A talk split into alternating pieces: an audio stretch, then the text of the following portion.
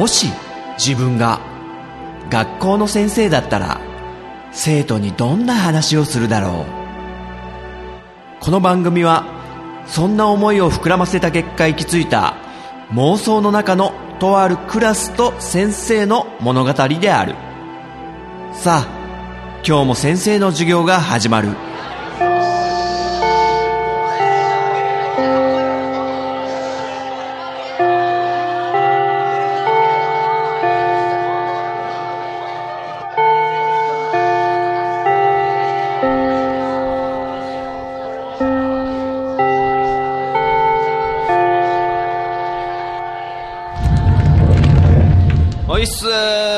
おいっすおいっすおいっすおいっすおいおいっす。はいみんなご機嫌いかがかな？あ今日も。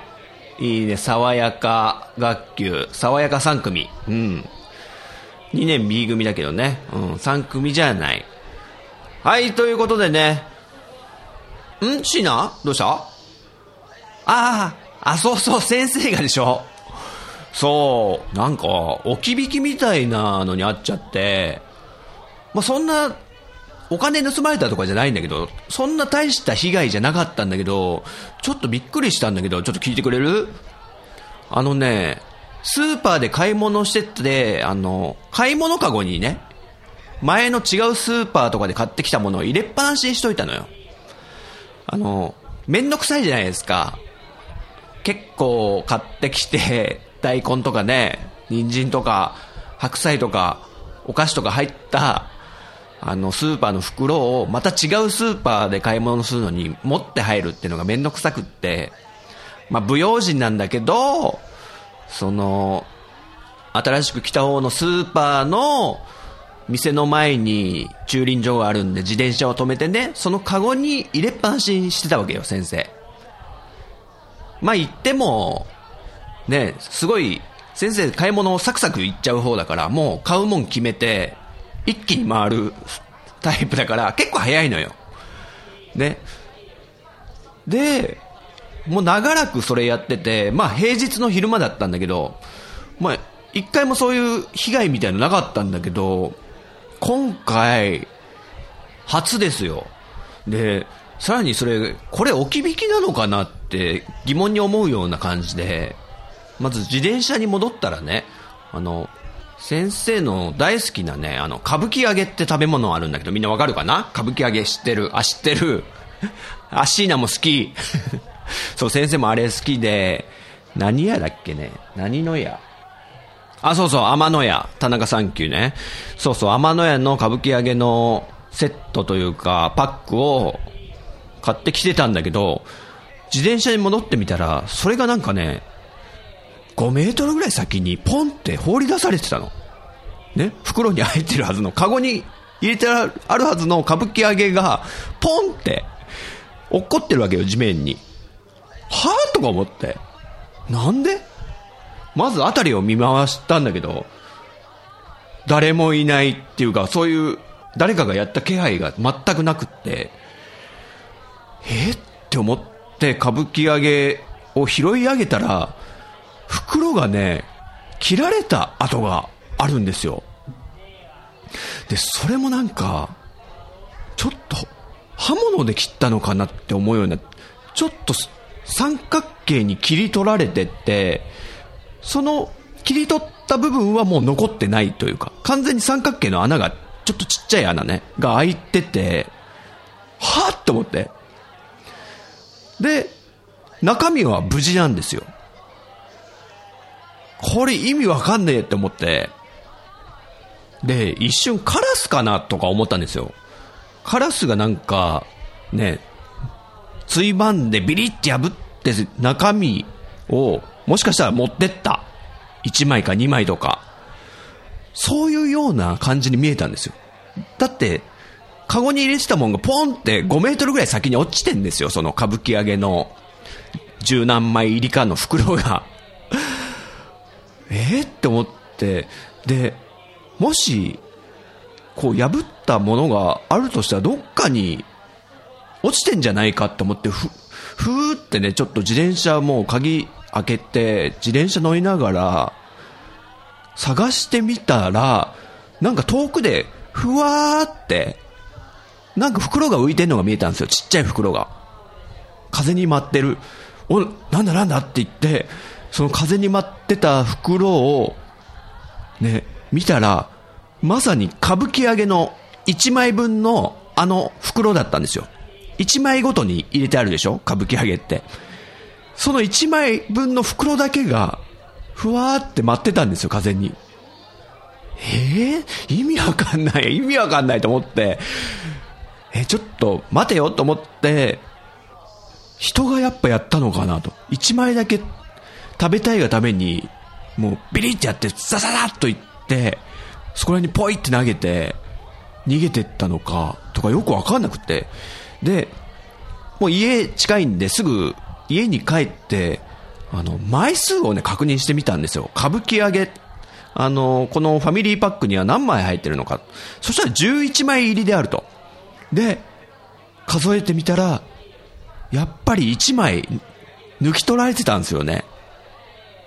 だからやっぱり誰かが、多分おそらく人だと思うんだけど、歌舞伎揚げ1枚だけかっぱらって逃げていったと。で、しかもそこら辺で食べて、袋はポイってして逃げたっていう、ちょっとね、摩訶不思議な出来事だったんですよね、これ。だって他にもいっぱいありますよ。あの、袋の中にさ、他のお菓子とか野菜とかも入ってる中で、その歌舞伎揚げ1枚だけ取っていくっていう、このささやかな盗み？そんなことしますかね、人？だったらその歌舞伎揚げのファミリーパック11枚入りごと持ってっちゃえばいいじゃないですか。破かないでですよ。ちょっと謎なんですよ、だからこれ。罪の意識に、あの、耐えきれず1枚だけにしといたのか。どうしてもお腹が空いた人がいてね。ね、ちょっと不可解でしょ？うん。ね。まあ、その歌舞伎揚げ1枚だけ抜き取られてた、その後の10枚どうしたかっていうと、まあ、先生普通に食べましたけどね。普通ちょっと気持ち悪いっつって捨てたりしそうなものだけど、だって開けられてるんですから。ね。先生は気にせず普通に食べて、今も元気にしてるんでね、大丈夫でした。ね。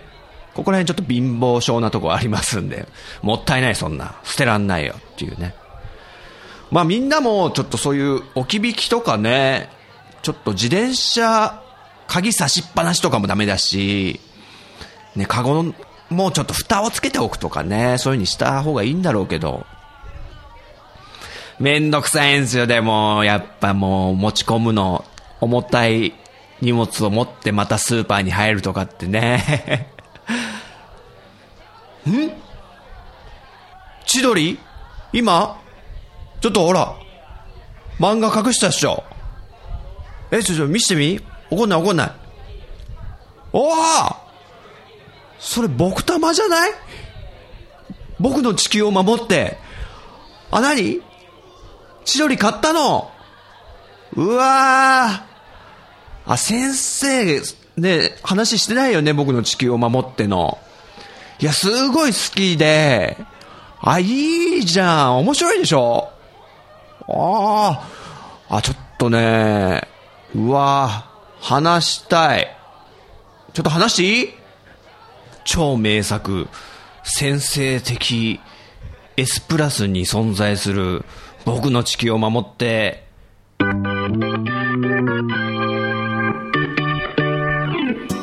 これね、僕の地球を守ってっていう作品、結構古い作品なんだけど、先生大好きでもう確か小中学生の時にハマったよね。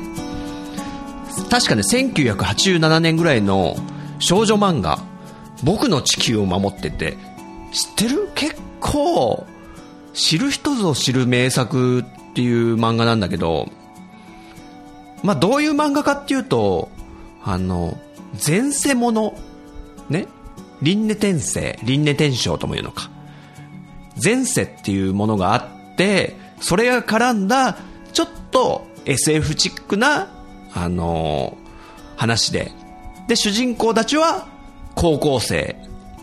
で、過去の前世の記憶、それを夢に見て、あの、なぜ俺たちはそんな前世の記憶を持って、この地球に普通に生まれてきたんだろう。それは意味があるんだろうか？みたいな。で、物語が進んでいくっていう話で、まあ、SF 前世もの。高校生たちが主人公。僕の地球を守って。で、さっきも言ったけど、ちょっと古い作品で、1986年から94年まで連載してて、で、作者は日渡咲さんっていうね、女性の方で。で、白戦車ってとこから出てる、花と夢コミックス。花と夢っていうか、花と夢っていう月刊誌なのかな？そこで連載してたらしいんですよね。で、当時、僕はもう小学校6年生から中学生になるぐらいだったと思うんですけど、まあ、うちの姉がね、友達に借りてきて、それを読ませてもらったら、ハマってしまったと。でね、いろいろ逸話がありまして、まず、あの、当時ね、1990年代の初頭あたりって、前世占いっていうのが世間一般に流行ったんですよ。あの、バラエティ番組とかでも、じゃああなたの前世占いましょうって言ってね、そういう占い師とかが出てきたりとか、まあ、30半ば以上ぐらいの人はちょっと覚えがあると思うんだけど、前世ブームね。実はその世間に巻き起こった前世ブームを引き起こしたのは、この僕の地球を守ってっていう作品って言われてるんですよ。その火付け役になったと。で、それまでそんななんか前世っていうものがピックアップされてなかったのかちょっとわかんないんですけども、他に古い作品とかであるとは思うんですけども、まあ先生の中でも、そういう前世もので、本当に夢中になって読んだ作品で、でですね、まあ、先生が読み始めた頃、姉に借りてた小学生の頃っていうのは、まだ完結してなかったんですよ。まだ結構序盤、全21巻あるんですけど、7巻ぐらいまでしか出てなかったと思うんですよ。でも先が気になってたけど、すっかり忘れちゃってて。で、高校生になったぐらいですかね。そう、高校生の時に、ふとね、思い出して、あ、そういえば僕の地球を守ってってすごい面白い漫画あったよなと思って、でも、お姉ちゃんはもう全く興味ない。友達とも疎遠になって借りる人もいない。え、でも、高校生の男子にとって、まあ今はそうでもないかもしれないですけど、僕らの世代、1975年生まれ、昭和50年生まれなんですけども、先生はね、その世代で、高校生で少女漫画を買うっていうのは相当恥ずかしいことなんですよ。ちょっと内緒にこっそり読むみたいなね。まあ、先生も姉の少女漫画を読んでたってことはあんまり周りには言えずに過ごしてたんだけど、でもなんか忘れられないから、あの、隣のクラスの、あの、仲のいい男子がいたんだけど、で、その隣のクラスってね、女性が多いクラスだったの。女の子30人に対し男5人みたいな、そういうクラスがあって、で、僕はその隣のクラスの男子生徒とすごい仲良かったから、ちょっと、あの、女の子がいっぱいいるから、その中で、僕の地球を守って持ってる人いないかちょっと聞いてくんないってちょっとお願いしたら、いると。ってことで、もうその女の子が、あ、じゃあ学校持ってくるよって言って、全巻じゃないな、当時出てたのがね、15巻ぐらいまであったかな。まだ完結してなかったんだけど、持ってきてくれたんだよね。で、それをこう、クラスに、自分のクラスに持ってきたら、もう大流行りですよ。もう、先生のクラスの男子生徒みんなが、もう読み漁って、おい、7巻どこだ ?7 巻まだ俺が読んでるよみたいな。とか、もう、大ヒット。ジンくんすげえじゃん、これ。よく見っけてきたね。この作品、何？全然知らなかったよみたいな。で、あと、うちのクラスにね、一人だけ、あの、少女漫画を収集してる男の子がいたんだけど、まあ、その、あの、人ともね、先生結構仲良くて、オタク軍団だったんだけどね、その彼は結構オタク軍団で、あの、でも、少女漫画とか読むんだとか言って、でも、ジンタ君が持ってきた、この僕の地球を守っては知らなかった、これすごいねみたいな。俺買うわみたいな。そんぐらいに、クラスが超盛り上がったぐらいな、本当最高のエンタメ漫画だね、これは。で、授業中に読むやつがね、現れて、ばっか、もう、先生に取り上げられてさ、もう、ごめん、ごめんって、ジン君ごめんっつって、おいおいおい、もう、何やってんだよ、もう職員室行って早く取り戻してきてよって、借り物なんだからこれ一応、つってね。でも、男子生徒がさ、ほとんど全員が読むから、もうぐっちゃぐちゃで結構ベッタベタで、最後すごい古ぼけた状態になっちゃって、で、大体もう流行りが収まった時に、あの、返しに行くじゃないですか。隣のクラスの貸してくれた女の子のとこに。あれはね、今考えると、あの、もう本当申し訳ない。まあ、当時も申し訳ないと思ったんだけど、その女の子は、あ、全然大丈夫だよってね、そういう風に言ってくれたんだけど、いい子だったな。で、今だったらな、もう絶対弁償してたよっていうレベルなぐらいに結構、もう、ね、ぐちゃぐちゃになっちゃった状態で、まあ、返したなんて思い出もあるけどね。で、こう、この作品がどんだけ、あの、ヒットしたかっていう一つね、一個ね、強いエピソードがあるんだけど、まあ、この、一緒のクラスにいたクラスメートのね、友達が、あの、結構若くしてね、子供が生まれたんですよ。で、その子供に、この僕の地球を守っての登場人物の名前をそのまま付けたっていうね。すごくないっすか？そんぐらいに、あの、面白い作品で素敵な作品だったから、感動ももちろんしますし、先生は今でもね、激推ししたい漫画作品ですね。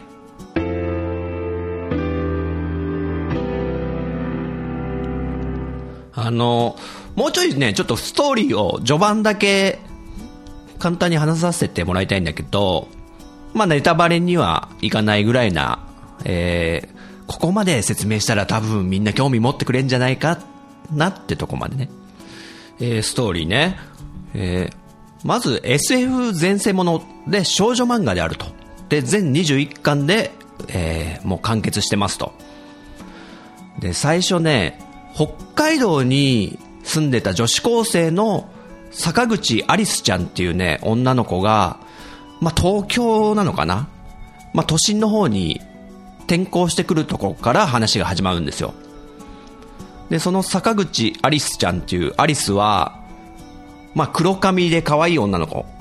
あの、眉前って呼ばれるね、前髪がパッツン、前髪パッツンな女の子で、で、かなり内気な女の子で、人見知りも激しいみたいな。でも、この女の子、植物にめちゃくちゃ愛されてるみたいなキャラクターで、大好きなんですよ。木とか花が。だから一人でも、なんとなく庭とかに行って、木とかに囲まれてるだけで幸せみたいな。なんとなく気持ちが通じ合える気がするな、みたいな。ちょっと不思議な感覚を持ってる、えー、このアリスが主人公です。で、家族のお父さんの転勤で、まあ都会に引っ越してくると。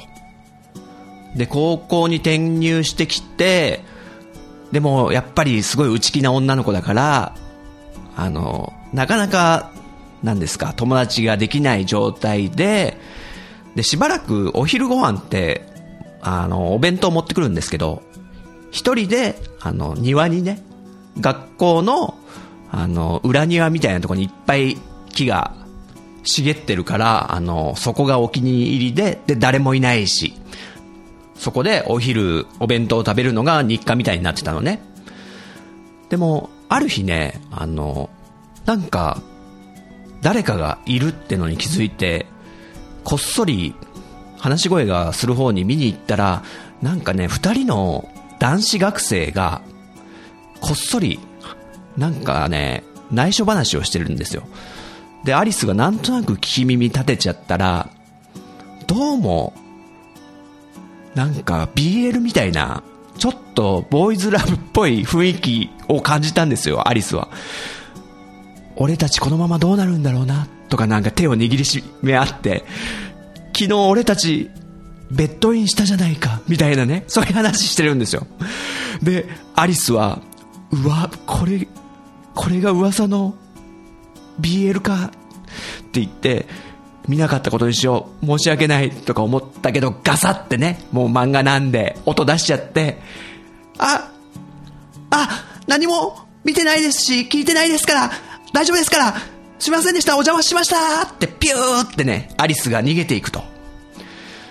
で、その残された男子学生二人、えー、一星君と、ジンパチ君っていうね、えー、クラスが違う、アリスとはクラスが違う男の子二人だったんですけど、うわ、今のなんか転校生の坂口さんじゃない？坂口アリスさんだったよね？つって。絶対俺たちの今の誤解されたぞって。どうすんだ、ジンパチーつって。うーん、これはまずいですね。ちょっと、明日説明しよう。ってことで、あの、その見られてしまったジンパチ君と一星君が二人で次の日、アリスのとこを訪れてね、クラス。すいません、坂口さん、ちょっといいっすか？うわ昨日の二人だとか思うんだけど、そこで不思議な話を聞かされるんですよ。庭に行ってね。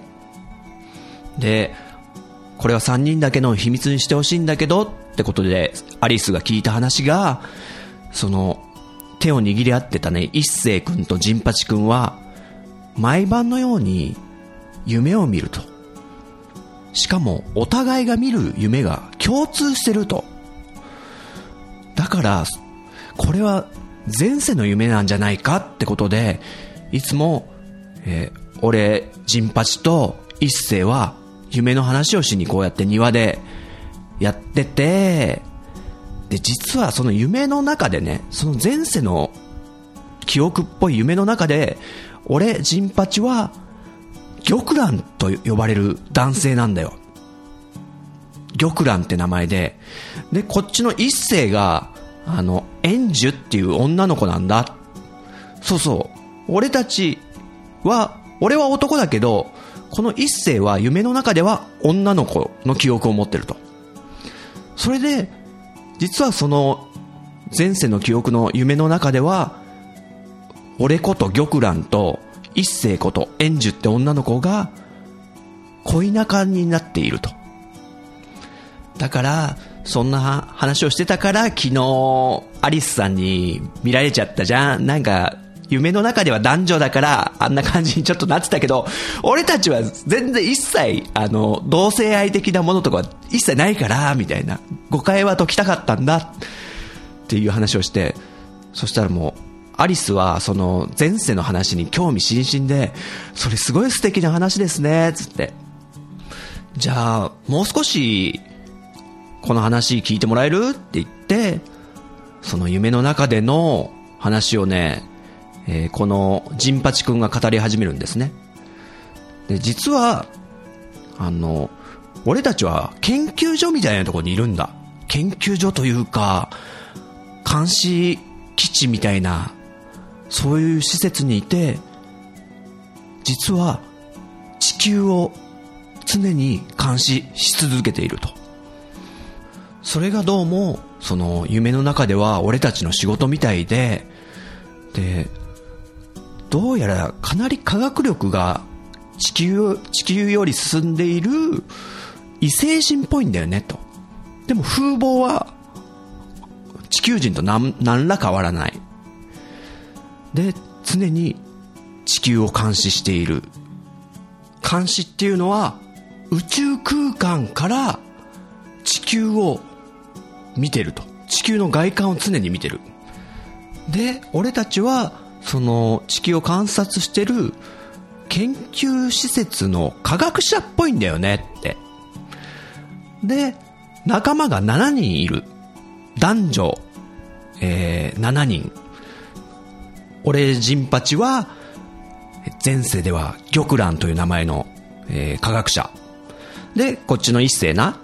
一世は円樹っていう女性で、それ以外に5人いて、で、一人一人ちょっと説明していくのはあれだけど、一人、もうみんなのアイドルみたいな素敵な女性がいるんだよ、つって。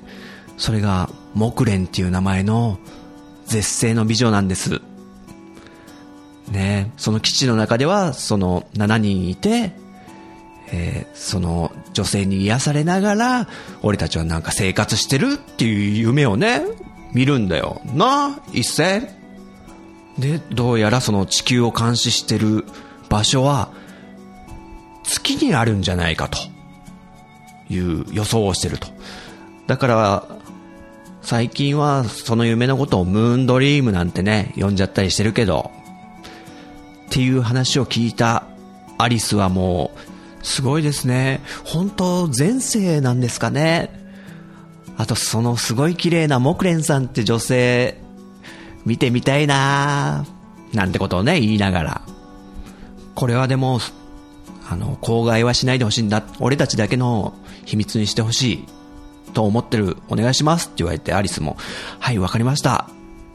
ってことで、その日は終わる。しかしその日の夜、主人公坂口アリスは夢を見ます。夢の中で窓から眺めていたのは地球でした。地球を眺めながら、ああ、なんて綺麗な惑星なんでしょうって言って見てたら、後ろからすごい、えー、かっこいい青年がですね、自分のことを呼びかけてきます。木蓮、どうしたんだ？いこんな夜中に目覚まして。ダメじゃないか寝てないと。木蓮、あんま今は、体良くないんだから。あ、ごめんなさい、シオン。でも見て、地球って本当に素敵。あの星に一度でもいいから私、降りてみたいんだ。うん、木蓮、いつか願いは叶うよ。と呼ばれた女性は、ふと鏡を見るんですね。あれ？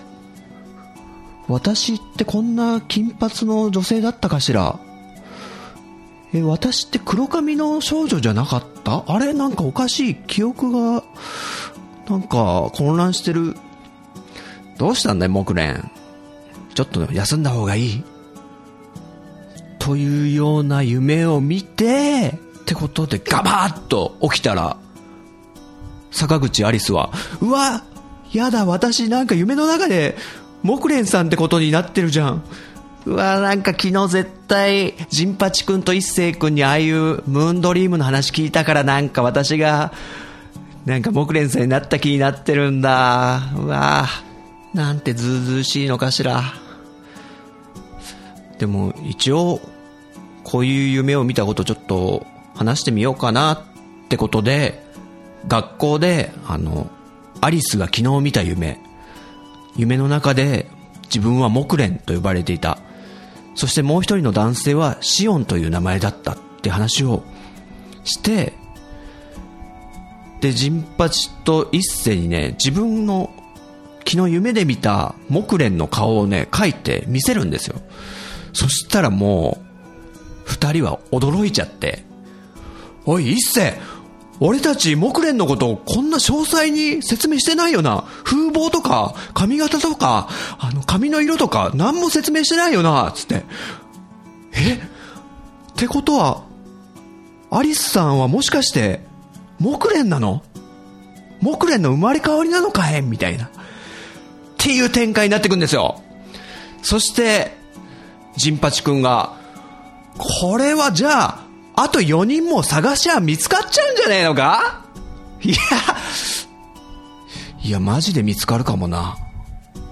ってことで、その月の仲間、前世の記憶を共有する仲間を探し始めるっていう話なんですね。どうすか？面白そうじゃないですか。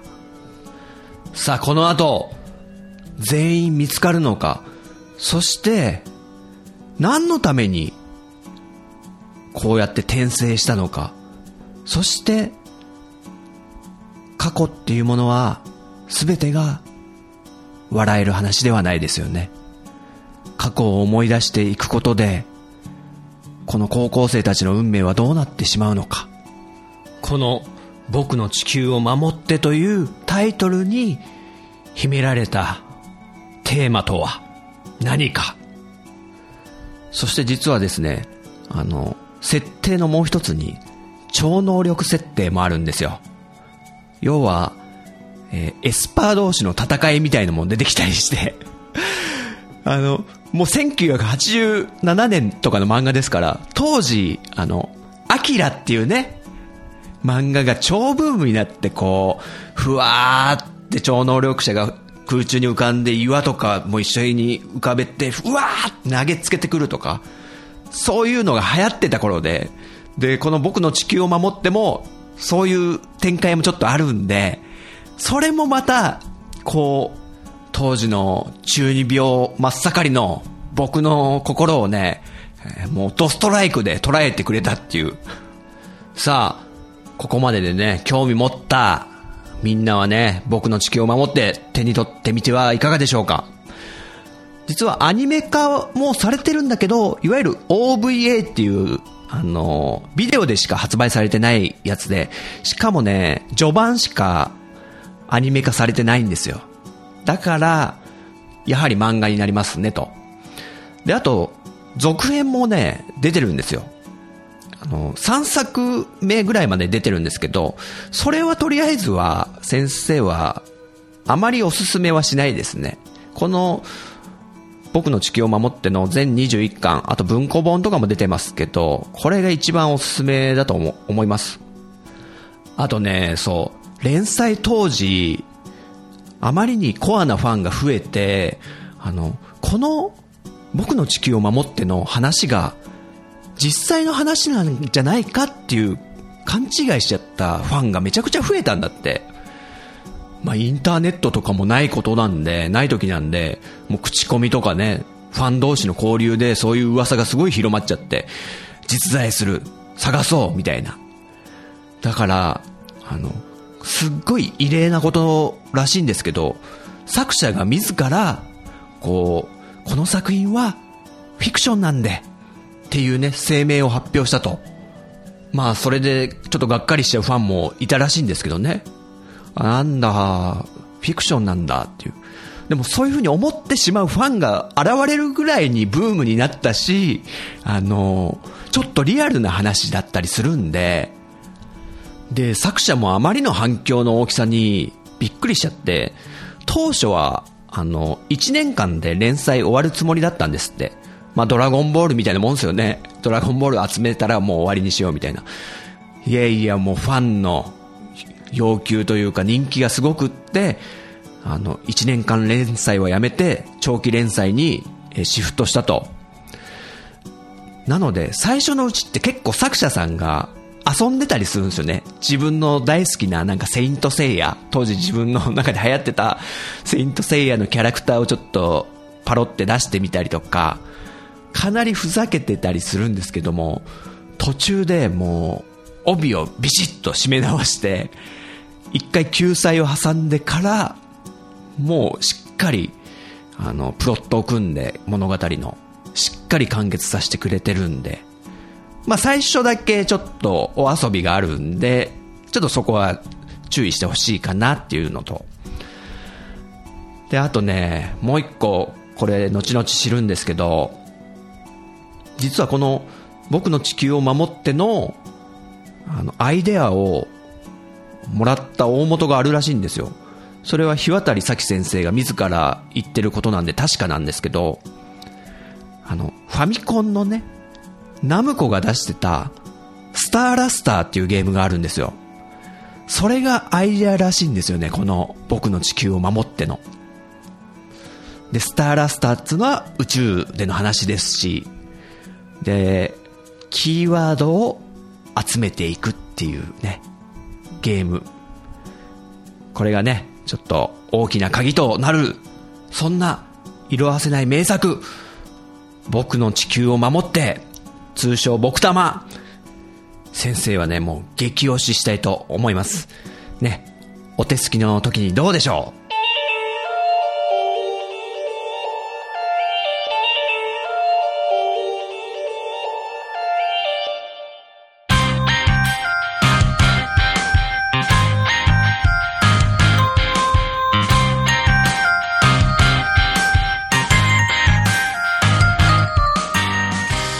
でしょうか？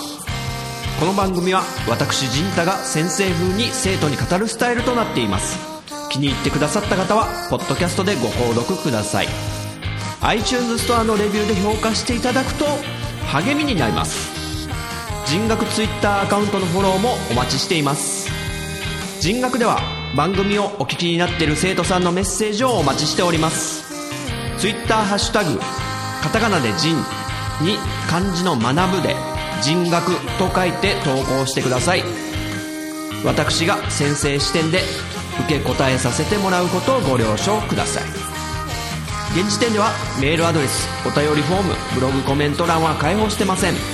長文の熱いメッセージの場合は Twitter の人学アカウントか人太アカウントに直接 DM をお送りください。それではまた次回の授業でお会いしましょう。さよなら。